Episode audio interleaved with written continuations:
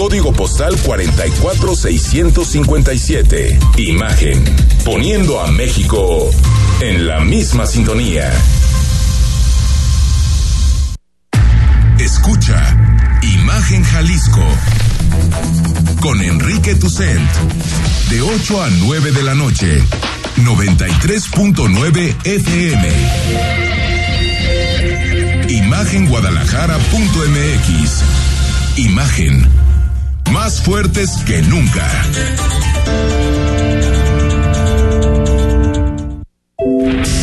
Facebook Imagen Radio Guadalajara. Imagen más fuertes que nunca. Son las 8 de la noche, gracias por estar con nosotros. Estamos totalmente en vivo en Imagen Radio. Gracias por acompañarnos de aquí hasta las 9 con toda la información para que no le cambies del 93.9 de FM. Esta semana te regalamos libro. Escríbenos al WhatsApp 3315 6381 36. Se va un libro de poemas y bueno, seguramente está esperando porque los jueves presentamos el libro de la siguiente semana. Pero ¿qué cree usted? ¿Qué creen? Hoy juega el Atlas. Ah, no me digas. Otra final juega el Atlas hoy contra el Pachuca. Bueno, pues. Qué época la que nos tocó Hoy vivir. sí ¿eh? voy a decir que gane el mejor. Bueno, no. No me vengas con eso, güey. Que gane el Pachuca, ver, por favor. Hoy me gritaron en la calle, por eso, van a el Atlas. ¿Le, le vas al Pachuca? Sí, claro. Sí, yo también. Sí. No. Ahorita y todavía no empezamos con el debate. todavía no empezamos con el debate. Bueno, Con las en pero la que realmente me importa es la del sábado. Ah, no, esa. Es así. Esa sí. Que la, no, con, esa con sí. que la Champions la gane el Liverpool, yo con eso ya. Esa sí te conmueve, ¿verdad? Hasta el Atlas, Sí, no, hasta no, el. Atlas que se lleve la, la liga, no tengo problema. Bueno, estuviste en la manifestación, en la marcha, platícanos un poco, haznos una reseña de todo lo que ocurrió hoy. Sí, bueno, yo, yo llegué e inicié con el, eh, con el contingente del Paraninfo de la Universidad de Guadalajara. Estu- partieron otros cuatro, otras cuatro zonas de, de marcha en el área metropolitana de Guadalajara. Se generó polémica porque también hubo una, digamos, bloqueo de la avenida López Mateos, esto a la altura de la Plaza Punto Sur, porque gente de la Secretaría de Movilidad habría retirado el tarjetón a los transportistas, para entender a los camiones de transporte público, con la intención, supuestamente, de que estos no llegaran a la marcha.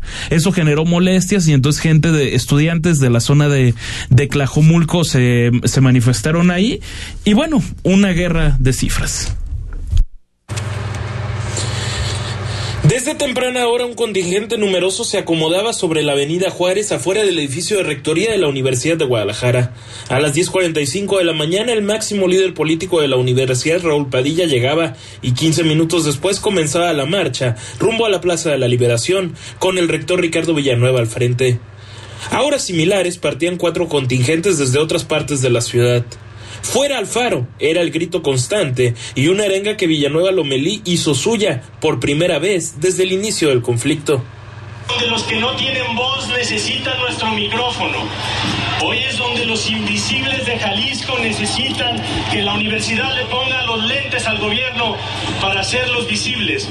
Hoy es cuando nosotros tenemos que asumir el peso y la responsabilidad del equilibrio político en Jalisco, porque los autoritarios creen que por disentir se les dobla. Y no, gobernador, nadie te quiere doblar. Si acaso quisiéramos que ya te fueras, pero no te queremos doblar. A lo mejor eso sí. ¡Fuera Alfaro! ¡Fuera Alfaro! Previo al inicio de la marcha, las autoridades universitarias ya hablaban de un boicot por parte de transportistas y el gobierno de Jalisco, por lo que el vicerrector de la UDG, Héctor Raúl Solís, no escatimó en adjetivos al gobernador Alfaro. manifestarnos, a reunirnos, a asociarnos, a expresar las diferencias que como ciudadanas y ciudadanos podamos tener con nuestros gobiernos. Así que bueno, lamentamos profundamente eso, lo condenamos y queremos eh, decir que la sociedad debe tener plena conciencia de que estas actitudes del gobierno son propias de gobiernos autoritarios y que lamentablemente eh, son eh, preludio de eh, eh, comportamientos incluso que podríamos calificar de fascistas. La batalla de las cifras. La universidad sostiene que hubo más de 100.000 personas. Protección Civil Estatal dice que fueron 46.000 manifestantes. Rodrigo de la Rosa, Imagen Jalisco. ¿Algo más? Que agregar de hoy? Pues nada más que aclaren, 46 mil o 100 mil. A mí la O sea, a verdad... menos de que alguien se ponga a contar, ¿no? Sí, está, está complicado, ¿no? A ver, la verdad, y yo con, con todas las fotos que vi y sin estar ahora sí que de ninguna parte, yo no creo que hayan estado 100 mil estudiantes de la Universidad de Guadalajara hoy en el, en el centro. en el centro de Guadalajara. Bueno, antes de comenzar, vamos a tener un debate sobre lo que ocurrió hoy. Con su vino en su semana de Flash Sale, te da la hora exacta, 8 de la noche con 5 minutos. La mejor cadena de Occidente en vinos y licores te invita esta semana de Flash Sale, donde encontrarás destilados hasta con un 30% de descuento. Con su vino más que una tienda de vino, la mejor experiencia vigencia hasta el próximo 31 de mayo. Ya es jueves y se vale, ¿no? Se van a echar un no, tequilita, un whisky para aguantar, para aguantar las tragedias futbolísticas. Mirza, ¿cómo estás? Mirza Flores. Enrique, muy contenta de estar aquí en tu programa, en este espacio de debate. Así que contenta Así. y preparada. Diputada federal de Movimiento Ciudadano, Enrique Velázquez, diputado de Hagamos, ¿cómo estás? Bien, tocayo aquí, a la orden. A ver, ¿con qué comenzamos? Si les parece, un análisis de lo que pasó hoy, ¿no? Ahora sí que ¿Puedes poner una provocación No. sobre la mesa? vamos dejándoles que ellos... Que no, se autoprovoquen. no, que ellos vayan, nosotros somos de palo y que ellos den sus argumentos. Enrique Velázquez, una valoración de lo que ocurrió hoy.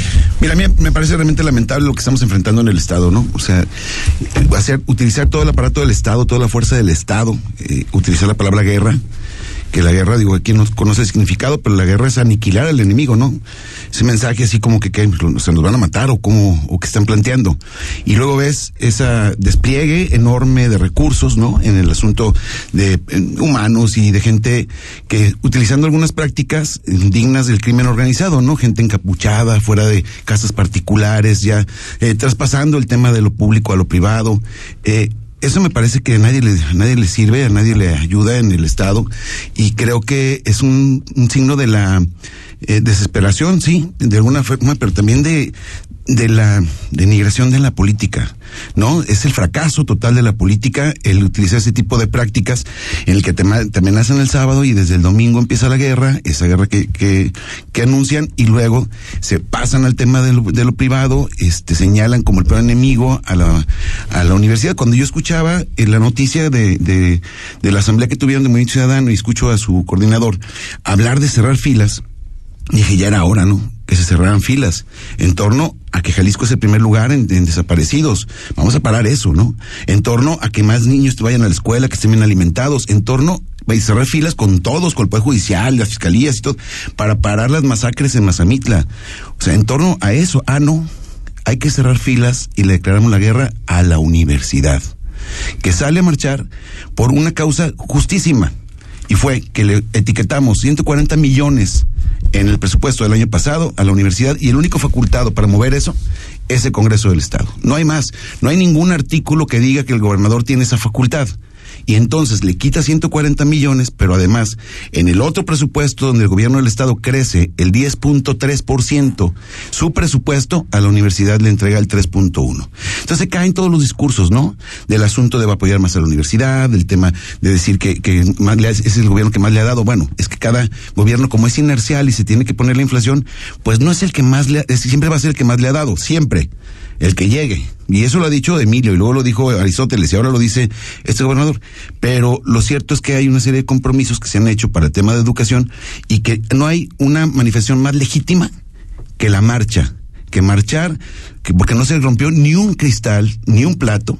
No hubo nada que lamentar el día de hoy, más que los bloqueos y toda la campaña de desprestigio y la guerra sucia que evitó, porque sí lograron evitar, que personas pudieran llegar a manifestarse de manera pacífica. Mirza. Yo más bien creo que es un asunto de intereses políticos. No es otra cosa más que el capricho de no estar eh, satisfaciendo sus necesidades de poder responder ante las extorsiones que sexenio con sexenio vemos que cierto de, que pequeños grupos de la universidad usan a la universidad para extor- extorsionar al gobernante en turno. Aquí la diferencia es que Enrique Alfaro ha sido sumamente congruente con su compromiso con la universidad, con la educación, con la salud en relación a eh, su compromiso que ha tenido con los hospitales civiles, pero no ha cedido a los chantajes de intereses personales y particulares de un pequeño grupo. El hecho de que hayan dicho que había 100 mil personas, yo creo que ni en pensamiento había 100 mil personas. A mí me tocó ver eh, muchos estudiantes, yo venía por la Minerva porque tenía un compromiso en la expo, estudiantes que ya venían de regreso, como que fueron y pusieron lista para que les pusieran sus puntos extras que les habían prometido, y ya vienen de regreso, es decir, ni siquiera sabían a qué estaban acarreando. No había un sentido de pertenencia de estos estudiantes de ir y pedir lo justo, porque ni siquiera se les explicó. Es decir, les, les mienten diciéndoles que Enrique Alfaro le quita 140 millones de pesos a la universidad que estaban destinados y pensados para ampliar la matrícula, para eh, construir aulas modelo como las que están en algunas preparatorias. Entonces los estudiantes pues se sentían ofendidos, es decir, ¿cómo no vamos a tener más aulas modelo y no vamos a tener más matrícula? Cuando la verdad es que fueron 140 millones de pesos que dejaron de destinarse al museo que tenían planeado y que tienen planeado realizar, que dicho sea de paso es el museo presupuestado para, por mil millones de pesos, que es el más caro de toda Latinoamérica se deja de destinar en ese momento puntual porque se reasignan estos 140 millones de pesos al inicio de obra del Hospital Civil de Oriente, el tercer civil hospital de escuela, es decir, el Hospital Civil de la Universidad de Guadalajara, para impactar a un municipio como Tonala que no tiene acceso a la salud, pero que impacta a otros cuatro municipios más. Tlaquepaque, Zapotlanejo, El Salto, Juanacatlán. Entonces, es decir, 140 millones de pesos no le representan a la universidad una pérdida porque al contrario ha recibido mucho más. Lo legal, ¿no? Responde. es que lo, pudieron haber hecho en el presupuesto o cuando se discutió el presupuesto pudieron haber dicho todo lo que dicen ahorita, ¿no? Y, y no está mal que, que, digo que el gobernador traza ¿no? su, su, ruta y que ve cómo quiere el estado al que, al que va. Sin embargo, yo, yo creo que a veces parece que, se creen eh, como Goebbels, ¿no? Este, que una mentira repetida cien veces se convierte en verdad, en verdad, y la verdad es que no es así, o sea, sus deseos no son argumentos. Porque lo cierto es que ese dinero estaba etiquetado, y lo votaron todos los diputados, etiquetado así para el Centro Cultural Universitario. Yo les pregunto, está bien, ya no se hizo, ya no, ya no le dieron ese dinero. ¿Cuántos museos ha hecho este gobierno? y lleva casi cuatro años. ¿Cuántos? Ninguno. Entonces, la cultura no les importa porque Mirza y yo éramos parte de la legislatura que en el, presupuesto de 2021, un, primero arrancamos muy mal eh, pateando al, al Instituto de la Mujer, pero luego le quitamos todo el dinero a cultura el 70% del, del recurso que era para cultura se lo retiramos. Ese es el interés que tiene el gobierno del Estado para la cultura. Ante la carencia de que el gobierno, los gobiernos en turno, eh, no atiendan los temas culturales, la universidad ha ido cubriendo esa falta de espacios culturales que requiere el Estado. Mira, nada más la derrama económica que deja este el centro cultural en estos momentos, en cada obra, en cada espectáculo que hay, es cuatro veces más que lo que tiene presupuestado el gobierno del Estado de promoción económica. Cuatro veces más. Y de Zapopan ni se diga, ¿no? Porque la mayoría queda en Zapopan entre hoteles y todo lo que hay de derrama económica. Eso ha generado eso nada más, o sea, de bienestar y para tener una, esta ciudad en el marco en concierto nacional. Sin embargo, en el asunto de decir que los chavos, si son cien mil o, o cincuenta mil, pues nadie los va a contar, nadie los contó. El asunto es que es una universidad que sale sin romper un solo cristal, como lo dije, sin violencia, sin encapuchados, todos dimos la cara. ¿eh? Todos fuimos y dimos la cara porque le hemos dado siempre, los universitarios así somos, eh, y Mirza es universidad siempre ha dado la cara, también le, reconozco siempre eso, eh, pero porque somos grandes amigos, Mirza y yo, y la respeto mucho. Pero ha habido, nos creo que jugar en, en, espacios distintos, pero sí quiero ser muy enfático en eso. O sea, han estado echando mentiras. Mira, ayer el diputado Higinio en Ciudad Guzmán dice que, que, que, que la Universidad de Guadalajara tiene más dinero que la UNAM. La UNAM tiene 45 mil millones de pesos de presupuesto. Entonces, ¿qué han hecho? Repetir esas mentiras, ¿no? Y ahora que van a decir, no fue nadie. ¿Y qué creen? Los que fueron no fueron informados. Pues vimos otra cosa, porque Rodrigo estuvo ahí, te lo puede explicar. Vimos otra cosa, vimos una comunidad universitaria unida, porque utilizaron todo el aparato y toda la fuerza del Estado contra la Universidad de Guadalajara y los universitarios. Responde. Casi me hace llorar. O sea, por lo del amistad. No, no, porque, porque, todo el aparato del Estado. Todo el aparato, no, no, no, a ver, A ver, no digamos. No dejaron pasar los camiones, Mirza. No dejaron pasar los camiones. A ver, y lo dijo Rodrigo, no lo dije yo. A ver, a ver. Es mentira que el, el, gobierno del Estado no le apuesta a la cultura. Eso es absoluta mentira. En primer lugar, nos toca atravesar en 2020 una pandemia que el mundo no tenía planeado tener. Una pandemia que nos enseña que lo primero que debemos de cuidar hoy por hoy es la salud, pero que sobre todo estén las instituciones de salud preparadas para circunstancias extraordinarias como esta. Porque esto, la pandemia nos, nos develó en todo el país las carencias que teníamos en materia de salud. Sin embargo, el gobierno del Estado de, forma muy responsable, en el pico de mayor eh, gravedad de la enfermedad y de la pandemia, cuando no había recursos para inyectárselos al desarrollo económico, el, de, el gobierno del Estado decide invertirlo en educación y en salud. Ahí se concentran todos sus esfuerzos. Es mentira que no se le están dando los recursos apropiados a la Universidad de Guadalajara. Primero, porque se le han dado los 13 mil millones de pesos que, le corresponde por ley de acuerdo al pacto que tiene con la Federación y con la Universidad de Guadalajara. Pero aparte de eso, Enrique eh, Toussaint, Enrique Velázquez, hay que recordar, hay muchos Enriques, entre Enriques te veas y Enrique Alfaro, este se ha dado hay muchos, hay muchos. 1.260 millones de pesos más de lo pactado. Es decir, hay un compromiso real con la educación. Sí, se retiró de la Secretaría de Cultura el presupuesto para inyectarse a la Universidad de Guadalajara. Lo que es injusto es no reconocer que, se que los recursos se apretaron a todas las secretarías, pero a la Universidad de Guadalajara no se le dejó de dar. Número uno, estos 1.260 millones de pesos. Dos, muy importante, la solidaridad del gobierno del Estado, que viendo eh, la, pandemia y viendo la crisis económica que está viviendo nuestro país en este momento, deciden fuera del presupuesto ya asignado, asignar al día de hoy 404 millones de pesos para el aumento de los salarios de los trabajadores de la universidad. Si no somos capaces de reconocer esa solidaridad con los, con los trabajadores de la universidad, pues entonces vamos a seguir mintiendo, porque lo que ustedes quieren plantear es una historia de buenos y malos, cuando nuestro país y mucho menos nuestro Estado está para eh, permitir estas polarizaciones.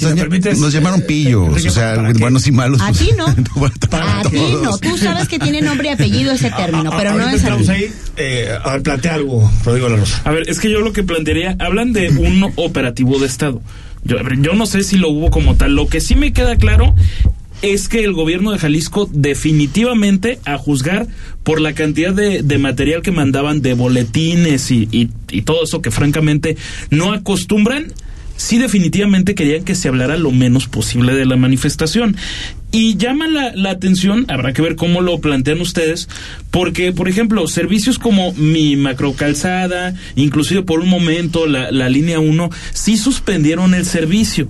Yo no sé si eso fue una logística previa y si lo fue así, no lo, no lo avisaron o que haya sido un recurso quizá de último momento. O sea, no se trata de defender a alguien, se trata de que creo que falló la comunicación por parte de la autoridad de decir qué operativos hay para que la gente llegue o no llegue a la manifestación. Ver, y, y, unimos a esto para que haga la reflexión, Enrique Velázquez, si hay posibilidades de entendimiento. Es, decir, si hay posibilidades de que salgamos de este conflicto o estamos condenados a que el resto del sexenio estemos, estemos en estas. Te digo dos cosas.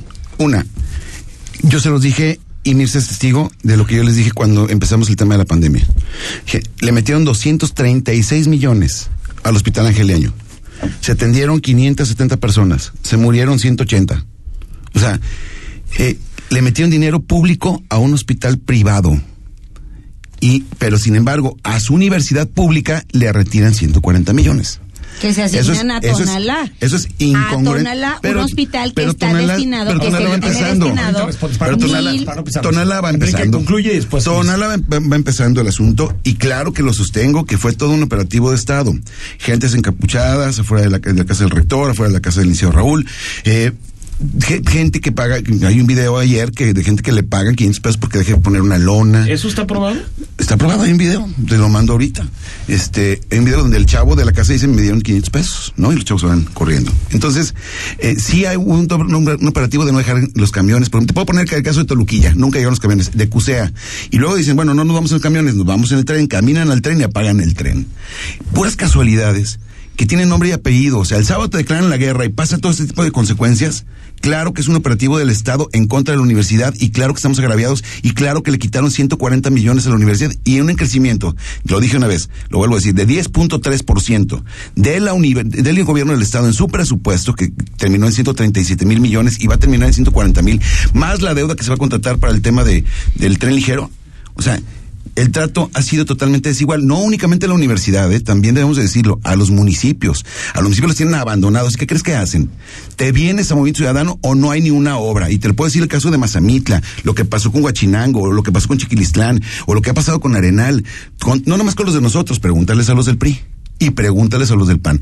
O estás conmigo o estás contra mí. Ese es el eslogan de este, de este periodo. Me quedaría todo el día escuchando, la verdad, pero nos queda un minuto. y tiene que cerrar Mirza para que sean tres intervenciones por lado. Mirza.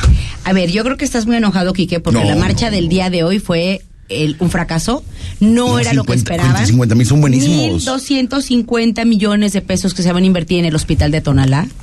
550 millones que se van a invertir en la renovación del Hospital Civil Nuevo y el Viejo, de la renovación del séptimo y octavo piso para la atención de niños con cáncer, niñas y niños, y la inversión de 100 millones de pesos para que sean atendidas estas niñas y niños. Eso es un compromiso de la, de la salud del gobierno del Estado con la Universidad de Guadalajara, porque no se está invirtiendo en un hospital público, se está invirtiendo en un hospital de la Universidad de Guadalajara. Que se invierta en el hospital de Tonalá significan muchísimas cosas. Primero que se impacten a, cinco, a población de cinco municipios y segundo lo que esto va a representar como hospital escuela número uno, uno más. Dos, toda la contratación de médicos especialistas egresados de la Universidad de Guadalajara, escuela de enfermería, trabajo social, todos los empleados que tendrán que estar atendiendo a la, a la altura un hospital civil nuevo y eso no lo están dejando de ver. Digamos, quieren seguir con su cuento de los buenos y de los malos y ahí, pues, pues ahí no nos podemos meter ese mismo cuento que Andrés Manuel nos cuenta todas las mañanas. Les agradezco su civilidad. Ah, siempre. Les agradezco, ¿no? Eh, eres un tramposo tocayo, ¿para qué invitas a Mirza? polarización, ¿qué? ¿Para qué invitas a Mirza? Sí, pero ya me dejaste a mí este. Su civilidad, ojalá se. Mi respeto es para Mirza siempre y lo volvemos a tener en debate si les parece. me parece, pero yo voy a agregar una cosa. una, una más. Le voy a tener que, bueno, a ver, que agregue. Okay. A ver, agrégame algo.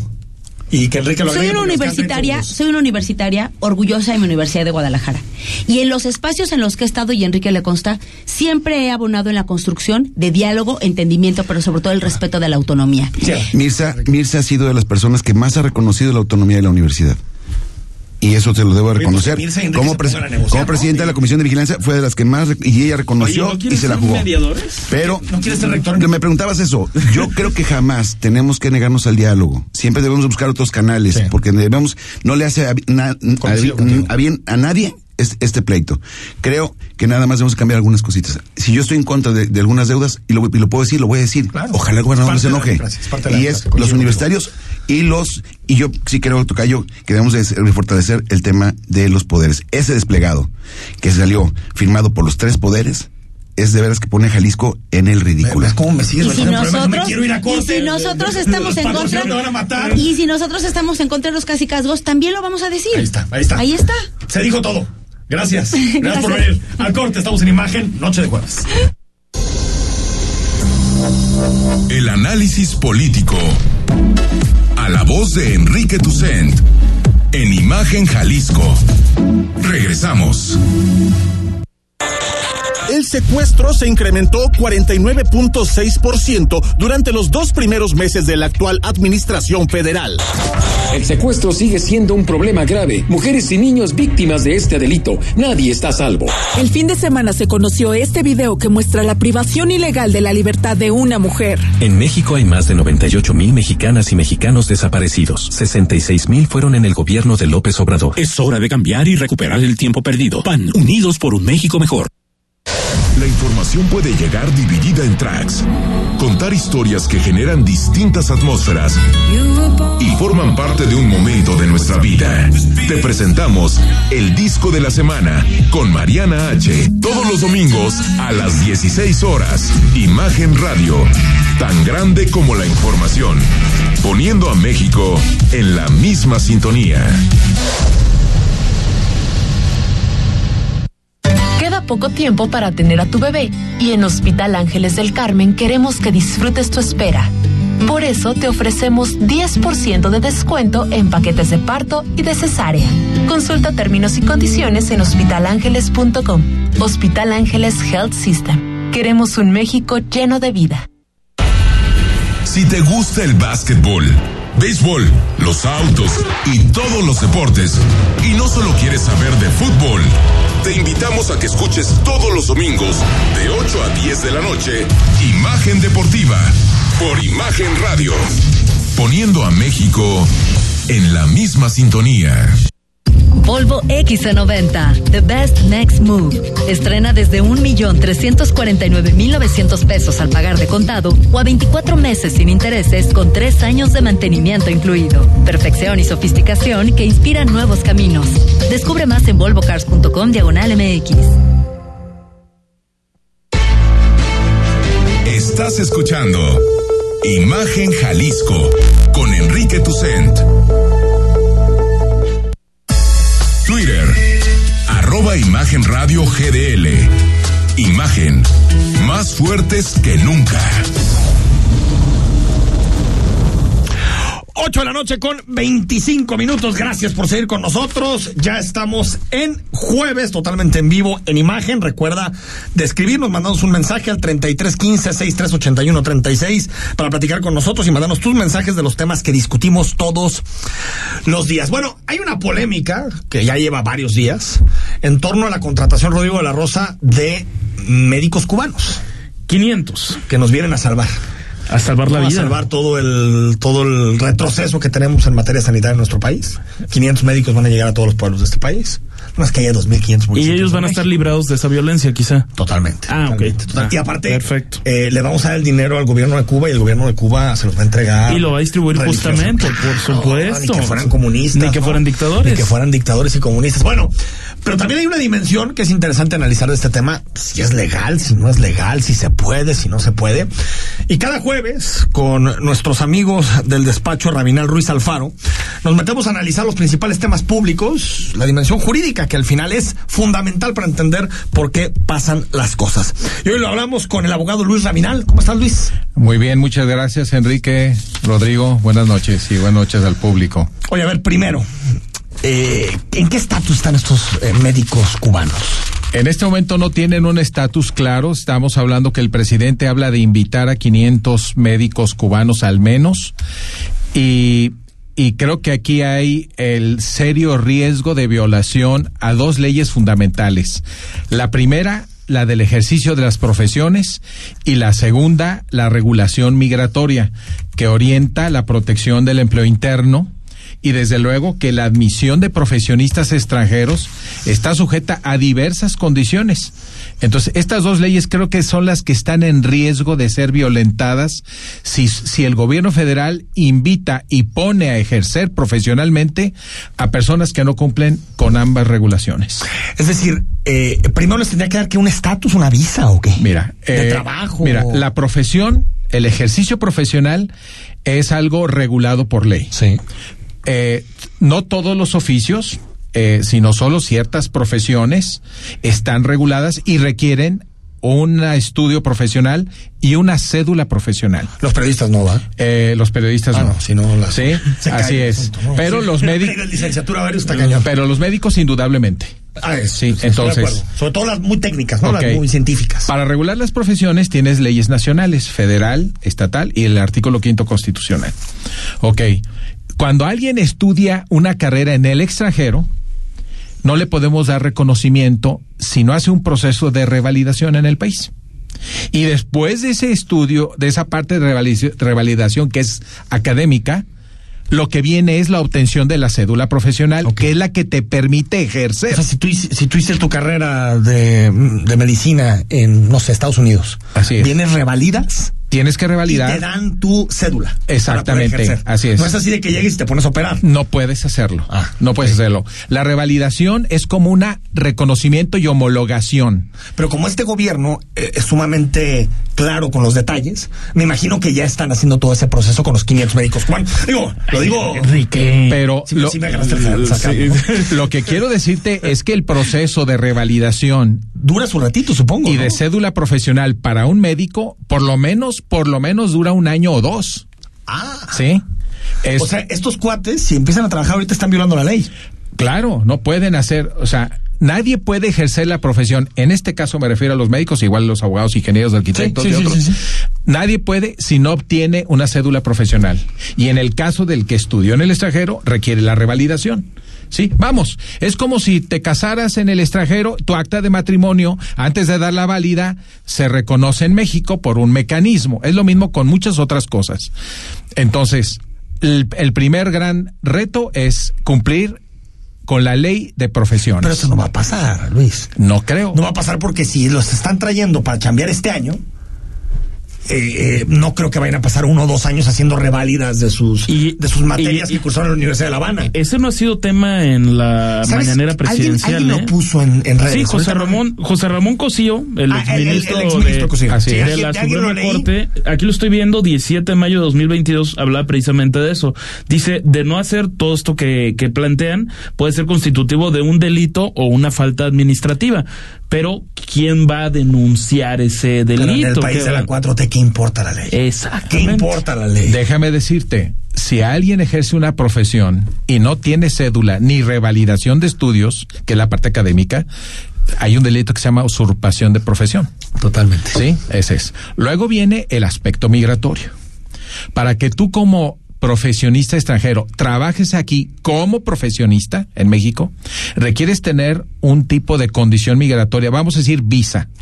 Una visa que De expide la, el Instituto Nacional de Migración dependiente de la Secretaría de Gobernación. Esa visa eh, se, se otorga a un profesionista en la condición preexistente de que el país no tenga a esos profesionistas Ah. en número suficiente para atender la demanda. ¿sí? Lo que no creo que ocurra. Porque lo que he escuchado del presidente es que dice, los médicos mexicanos no se quieren ir a lugares apartados, todo. Bueno, ¿y por qué no se van? ¿verdad? ¿O quién, o quién de...? Ya dijo el presidente que van a contratar a todos los médicos que pidan. Así Plaza es. les van a Sí. dar a todos. Así es. Ahora, otra cosa Supongo que... que también para cumplir esto, ¿no? Sí, sí, sí, pero, pero repito, estamos en un déficit de médicos mexicanos como para que se tengan La que... ONU dice que no. El gobierno de López Obrador dice que sí. Lo cierto es que el proceso migratorio para admitir a un profesionista que viene a ejercer esta profesión en México no es sencillo. Eh, Y luego, obviamente, como cualquier país, México tiene en su ley de migración y su reglamento un aspecto protector del empleo interno. Así que... Primero tienes que buscar mexicanos para ejercer eso. Exactamente. Es lo que te mandata la ley. Exactamente. O sea, aquí no es un asunto de voluntad, es lo que te mandata la ley. Y si estos médicos cubanos empiezan a ejercer sin tener su reválida, su revalidación, cometen un delito. usurpación de, De profesión. de profesión. Así es. Estamos en ese escenario. Estamos en ese escenario. Y ese se es el riesgo. Puede pasar algo. No, no. Y además también habría otros extranjeros que aquí ya cumplieron todo el proceso de revalidación "Oye, y cédula, que dicen, oye, ¿y por qué a mí me sometiste a todo el proceso legal? Y vienen otros y hay un fast track.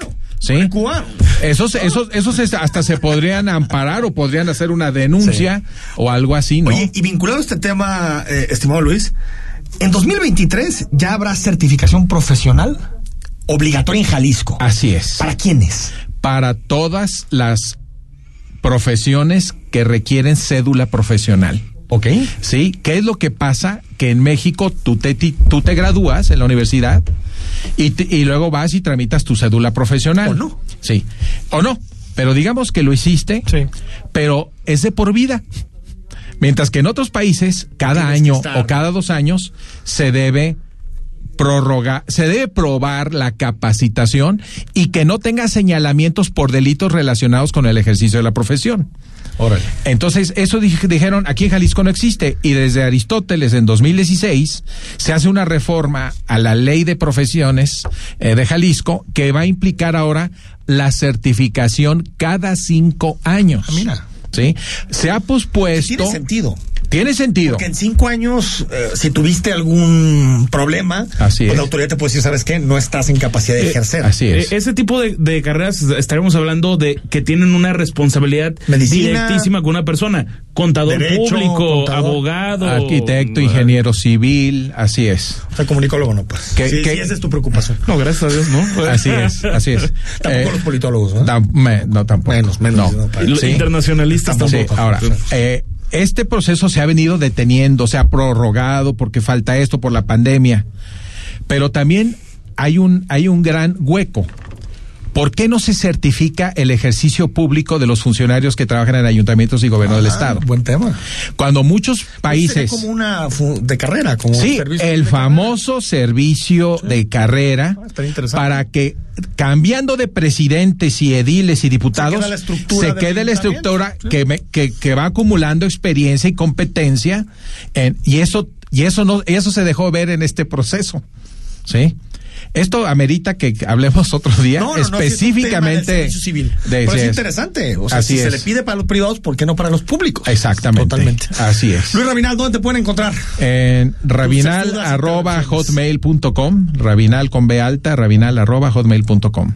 Si quieres también, eh, acabandito el programa, ya está en, en Spotify. Si quieres escuchar directamente la intervención Gracias. eh, de, de Luis y todo el debate que tenemos en términos jurídicos. Y también recuerda que es importante, porque cada vez más gente lo hace, que califiques el episodio y que nos pongas a seguir en Spotify. Exacto. No, ya Claro. con todo eso está hecho. Bueno, pues buenas noches, Luis, gracias, por, venir. recibirme. Gracias. Al corte, estamos en imagen.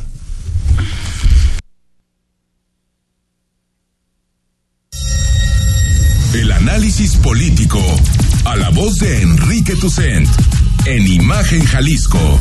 Regresamos. Los mejores golfistas de América estarán en Jalisco. El PGA Tour Latinoamérica vuelve al imponente campo del Atlas Country Club del 26 al 29 de mayo. 144 golfistas de 20 países disputarán el Jalisco Open Guadalajara de la Total Play Cup. Entrada libre. Acreditaciones en Club Atlas Colomos y redes sociales de Atlas Clubes. Club Atlas, Federación Mexicana de Golf y Jalisco es México. Invitan. Players Talk, el foro de líderes más importante del norte y occidente del país, presentado por Afirme, regresa este 7 de junio. Cuatro conferencias donde podrás conocer las historias de Alejandro Aragori, presidente de Grupo Orlegui, Alejandra Ríos, CEO de Ambrosía, José María Hernández, director del Grupo Pepe, y Héctor Castellanos, presidente de Grupo Casgo. Compra tus boletos en www.playerstalks.com diagonal boletos. La información debe ser actual y debe transmitirse. Tiene que llegar cuando se necesita. Imagen informativa con Patricia Rodríguez Calva. Domingos, 7 de la noche. Imagen Radio. Poniendo a México en la misma sintonía. Volvo XC90, The Best Next Move. Estrena desde 1.349.900 pesos al pagar de contado o a 24 meses sin intereses con 3 años de mantenimiento incluido. Perfección y sofisticación que inspiran nuevos caminos. Visita tu distribuidor Suecia Car Guadalajara Galerías en Avenida Vallarta 5500-C, Colonia Chamichines Vallarta, Zapopan, Jalisco. Descubre más en volvocars.com diagonal MX.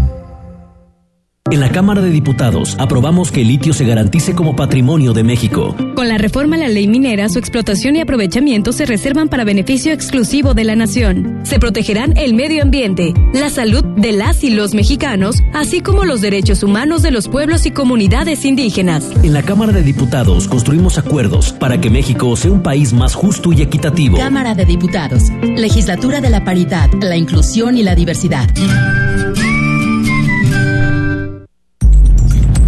Estás escuchando Imagen Jalisco con Enrique Tucen.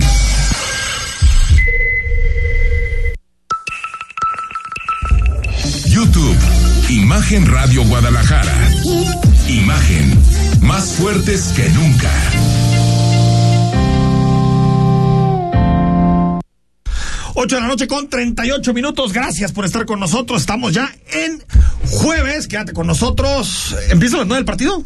¿Nueve de la noche? ¿Empieza la Hasta las nueve. Bueno, quédate hasta las nueve. Si vas también de camino al Estadio Jalisco, aquí quédate con nosotros. Lamentablemente, siempre que juega el Atlas los jueves, tengo que saludar a Paulina. Es el tema. Tal vez si cambiamos a poner de día, nos empiece a ir mejor. Bueno, Contreras, ¿cómo estás?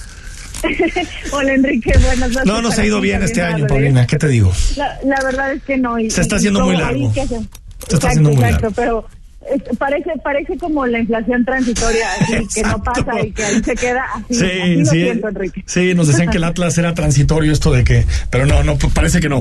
Oye, ¿de qué platicamos hoy, Paulina? Fíjate que una semana muy cargada de información porque tuvimos dato de inflación al arranque de la semana, también dato de inversión extranjera directa y eh, pues también dato ya revisado del Producto Interno Bruto. Me gustaría arrancar con inflación que al final pues bueno, le hemos dado seguimiento durante pues las todas las publicaciones correspondientes y la buena noticia es que hay un ligero descenso en el dato de inflación general. Estamos hablando eh, pues de un dato de 7.58% para la primera quincena del mes de mayo. Prácticamente estamos hablando de eh, pues una décima menos que lo que vimos al cierre del mes de abril. Eso pues es bueno en el sentido de un descenso en el nivel general de precios. Sin embargo, hay puntos todavía claros que resaltar y que estar al pendiente en este tema particularmente lo que tiene que ver con la inflación en los alimentos.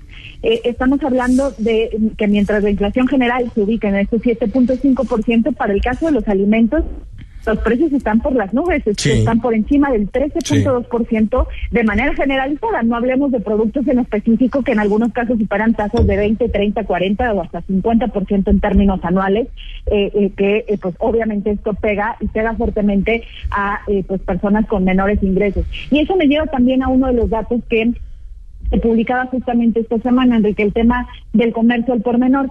Ciertamente también hay una recuperación en ese aspecto, en el caso del comercio, pero justo lo que tiene que ver con comercio eh, eh, eh, al por menor de mercancías y de alimentos, pues no, no levanta y entonces hace sentido pensar que justo pues hay una contracción en el consumo de las familias porque evidentemente pues los precios de los alimentos cada vez se vuelven más caros y, y, entonces nos hace sentido esta parte. Entonces la, la inflación, la buena, se ve ligeramente, la mala es que el tema de los alimentos, pues por las nubes prácticamente.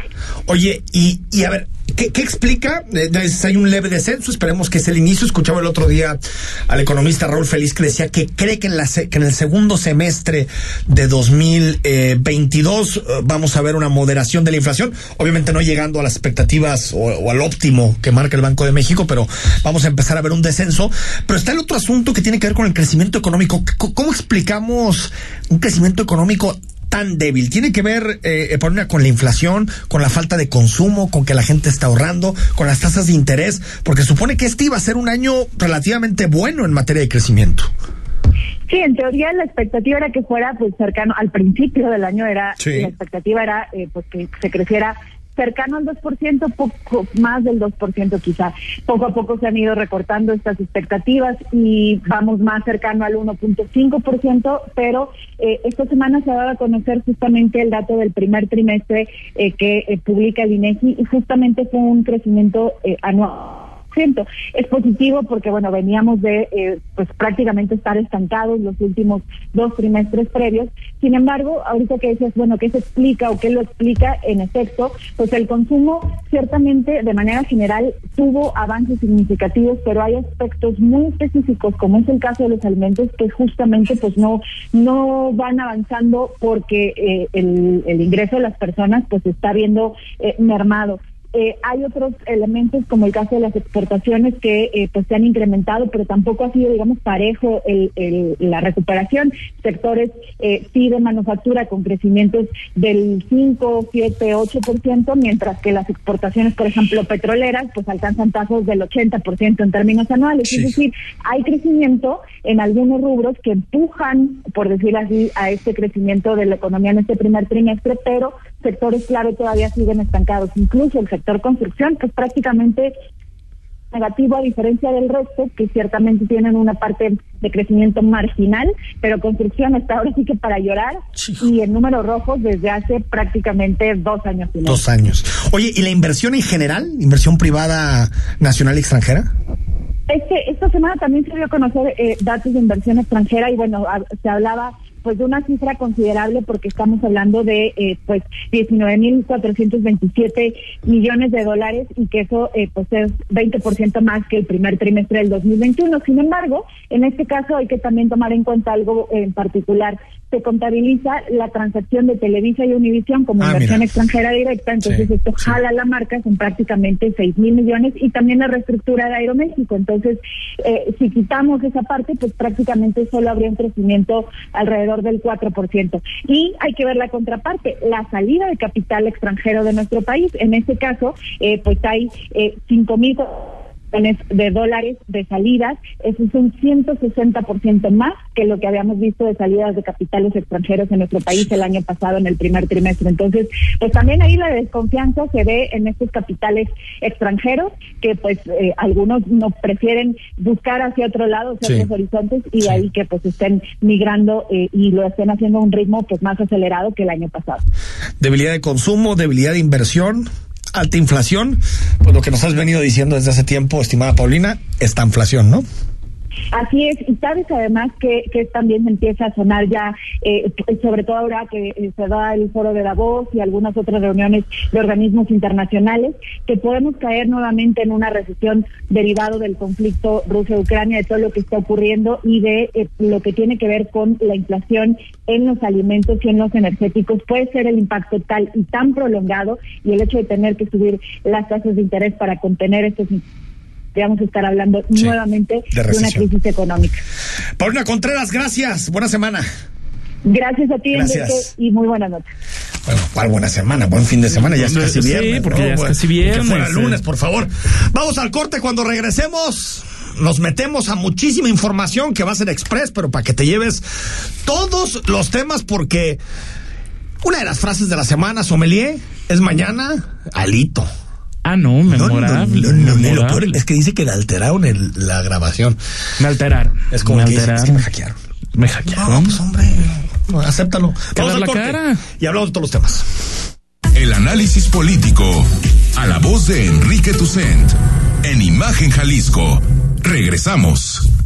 Players Out, el foro de líderes más importante del norte y occidente del país, presentado por Afirme, regresa este 7 de junio. Cuatro conferencias donde podrás conocer las historias de Alejandro Aragori, presidente de Grupo Orlegui, Alejandra Ríos, CEO de Ambrosía, José María Hernández, director del Grupo Pepe y Héctor Castellanos, presidente de Grupo Casgo. Compra tus boletos en www.playerstalks.com diagonal boletos. Si te gusta el básquetbol, béisbol, los autos y todos los deportes, y no solo quieres saber de fútbol,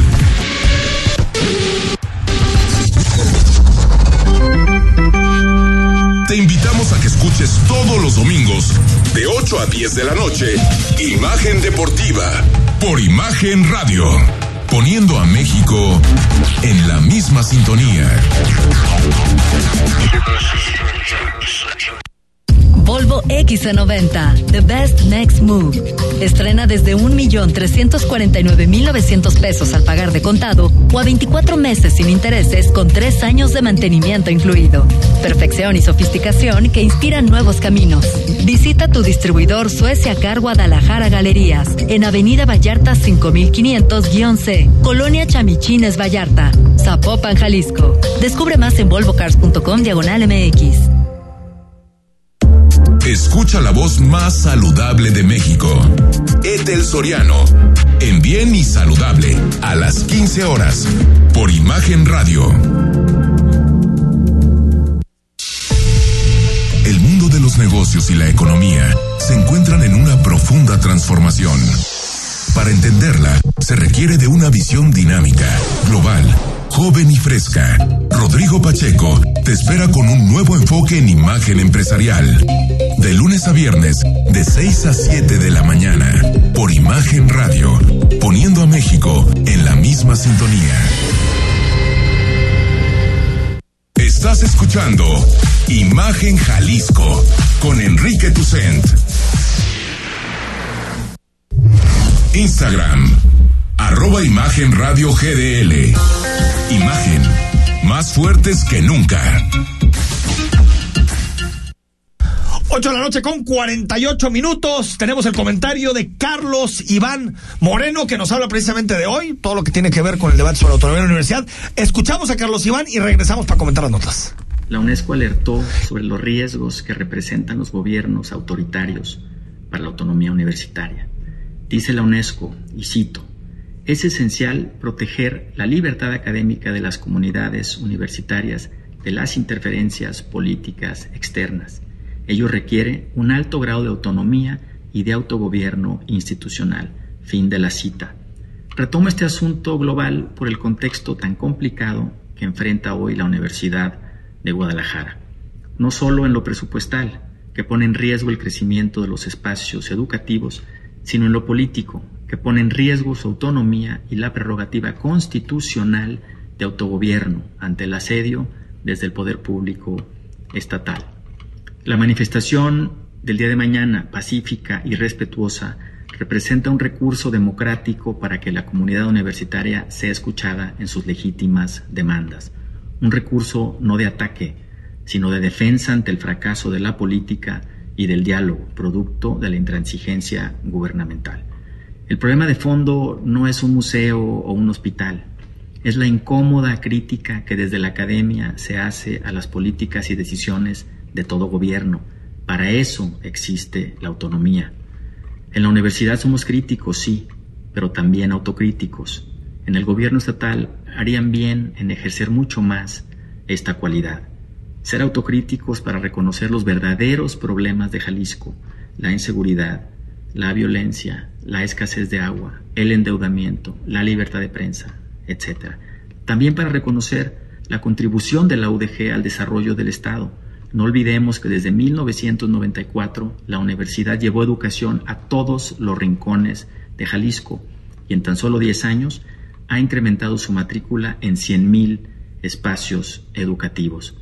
Ojalá se convocara a cerrar filas contra los graves problemas que vivimos todos los días las y los ciudadanos, y no para intentar acallar y controlar a la que es reconocida como la mejor universidad pública estatal de México.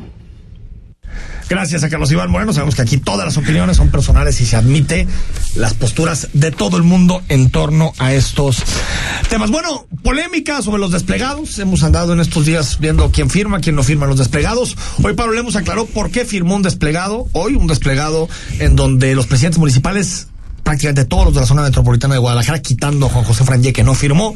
¿Por qué firmó el desplegado? Y esta es su explicación. Quiero dejar clarísimo, el acuerdo que tenemos es que la FIL la vamos a seguir respaldando todos los municipios. La FIL no se toca. La FIL es un gran baluarte, es un gran tesoro de nuestra ciudad y de nuestro estado. Es el festival del cómo. Pongo un ejemplo muy sencillo. Eh, la preocupación de muchos alcaldes es que están entregando o estamos entregando recursos a la Universidad de Guadalajara. No crece la matrícula de estudiantes de nuestros municipios, pero sí vemos que hay eh, camiones pagados para marchas, que hay desplegados y lo peor, que luego nos encontramos que apoyamos, por ejemplo, un festival del cine y vemos a funcionarios en el Festival de Cannes pues ahí está todo el asunto que tiene que ver con los recursos, porque en el desplegado decía que iban a quitar todos los recursos que no tuvieran que ver con actividades sustantivas de la Universidad de Guadalajara. Bueno, el Congreso ya perfiló también inhabilitar al exalcalde de Tototlán, recordemos, el alcalde que acosó a una trabajadora del municipio a través de mensajes, a través de excesos, pues todo indica que será inhabilitado. Exactamente, esta persona acudió a él porque la estaba acosando otra persona del mismo ayuntamiento y la terminó acosando este expresidente municipal que Quesada diciendo que los que están guapos pues les pasa. Y entonces hay que aguantarse. Bueno ahí está el asunto que tiene que ver con el exalcalde de Tototlán, por cierto, también acaba de aprobarse hace escasa una hora eh, la reforma en donde se da la posibilidad para que Jalisco revise el convenio de coordinación fiscal, es decir, cómo se reparten los recursos entre la Federación y el Estado cada seis años. Recordemos que esto fue producto de la votación del proceso de, de, referéndum, en donde eh, más o menos en torno a unos 400, 420 mil jaliscienses votaron para que eh, ocurriera esto y al final termina pasando con el voto prácticamente Sin que fuera vinculante. En ese momento no fue eh, vinculante porque no llegó este al 33%. Proceso. Exacto. O, 40% queda 33%. No, en este caso 33%. 33%. termina pasando con los votos en contra nada más de Futuro y de Hagamos. En la mañanera el presidente López López Obrador le llegó, oh, ya no se sabe si el correo le llegó antes, después. pero ya es que le llegó. Y parece que no hay forma de que se invite a Cuba, ni a Nicaragua. No, de hecho ya está confirmado que Nicaragua y Venezuela no están invitados. Cuba había declinado desde antes. El presidente va a decir que no va a la cumbre. Exactamente. Va a decir que no va a la cumbre. Esto dijo el presidente. Porque estamos valorando eh, una serie de ¿Qué factores está valorando para tomar su decisión? ¿De qué depende? Depende de que inviten a todos. Ah, esa es otra cosa. El hecho El de que, que se no de- quiera ir, que no vaya, pero que no se excluya a nadie. Ya me llegó ayer, me llegó la invitación. Ahí está la invitación. Será cuestión de la mañanera de mañana que el presidente aclare si va o no a la cumbre. Yo creo que no. Va a terminar No, yendo no. Marcelo Ebrard y todo esto seguramente no le gusta, no le pone like. Eh, Carlos Shema. Porque es otro foro. Es otro foro. En donde va a andar. Marcelo buscando selfies con los con Biden y no te acuerdas como lo hizo en la, cumbre, en la cumbre del G8 en su en su momento. Bueno, antes de irnos, ay Alito, ay Alito, Dios mío, Eh, le salió caro votar en contra de la reforma eléctrica, que no quita que sus dichos son impresentables. Lo que dijo es así, yo te lo voy a escuchar. A los periodistas no hay que matarlos a balazos, papá, hay que matarlos de hambre. Verguiza, salvaje. Nada más te voy a dar un dato. A los periodistas no hay que matarlos a balazos, papá. Hay que matarlos de hambre. Ya te lo dije. No, no, no. La oposición. Alito La oposición. dice que están alterados, mete una denuncia. Yo lo que no entiendo es por qué la clase política no tiene dignidad. Si haces este tipo, si dices este tipo de cosas, más allá, está mal que te espíen, sí está mal que te espíen. Por Es supuesto. ilegal. Lo que está haciendo Laida Pero si Sansores ¿a quién es se le ocurre decir esto? Ni, ni Ah, aunque claro. estés borracho dices esto. Matarlos de hambre. Es la idea que tiene el periodismo Alito. ¿Por qué no renuncia ya? Porque no a la renuncia. presidencia del PRI. Exactamente. O sea, es que de verdad, me, me parece que hay una indignidad de agarrarse a la silla sin importar que estén señalados. exactamente. Que hayan quedado en casos de corrupción. Aquí no renuncia nadie. A mí me parece que es impresentable. Impresentable. Ya- ya- y esto te habla porque el PRI está ya, Ya en la como está. completa Exactamente. En la disolución completa. Bueno, mañana va a ser día de libros, pasó de jueves a viernes para que mi buen Carlos López de Alba se vaya al estadio sin ninguna preocupación. A ver el fútbol. Tenemos frases de la semana, tenemos notas, tenemos todo. Acompáñanos a partir de las 8 en imagen. Rodrigo La Rosa, como siempre, un Pues placer. será hasta mañana. Buenas noches a todos. Mañana un día más tranquilo, esperemos. Esperemos. Un viernesito más tranquilo. Soy Enrique Tucen, quédate con Yuriria Sierra y yo estoy mañana de nuevo a las 8. Escucha Imagen Jalisco con Enrique Tucent. De 8 a 9 de la noche. 93.9 FM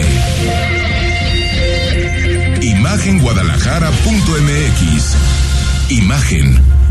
Más fuertes que nunca Tu graduación inolvidable empieza en Sears. Del 12 al 31 de mayo aprovecha hasta 20% de descuento, más 15% de descuento usando tu crédito revolvente Sears en trajes para caballero y niño, fiesta para dama y niña y calzado y accesorios para toda la familia. Consulta términos y condiciones en sears.com.mx. Sears me entiende. La fe te ayuda a creer en ti y te da la inspiración para lograr cosas importantes en la vida. Por eso en este espacio, a través de temas sobre religión católica y de valores, te ayudaremos a reforzarla cada día. Escucha al Padre José de Jesús Aguilar Valdés en Resonancias de Fe.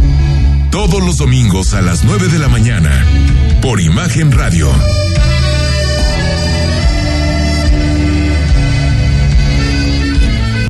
Seguridad social, prestaciones, salarios dignos y libertad sindical. Son algunos de los derechos laborales que ahora se protegen y fortalecen. También igualdad de oportunidades de mujeres y niñas en todos los ámbitos de la vida, la educación y el desarrollo. Así como la protección ante la violencia y la discriminación en cualquiera de sus manifestaciones. El Senado ha aprobado reformas y nuevas normas que garantizan estos derechos. Ahora es ley. Senado de la República. Sexagésima quinta legislatura.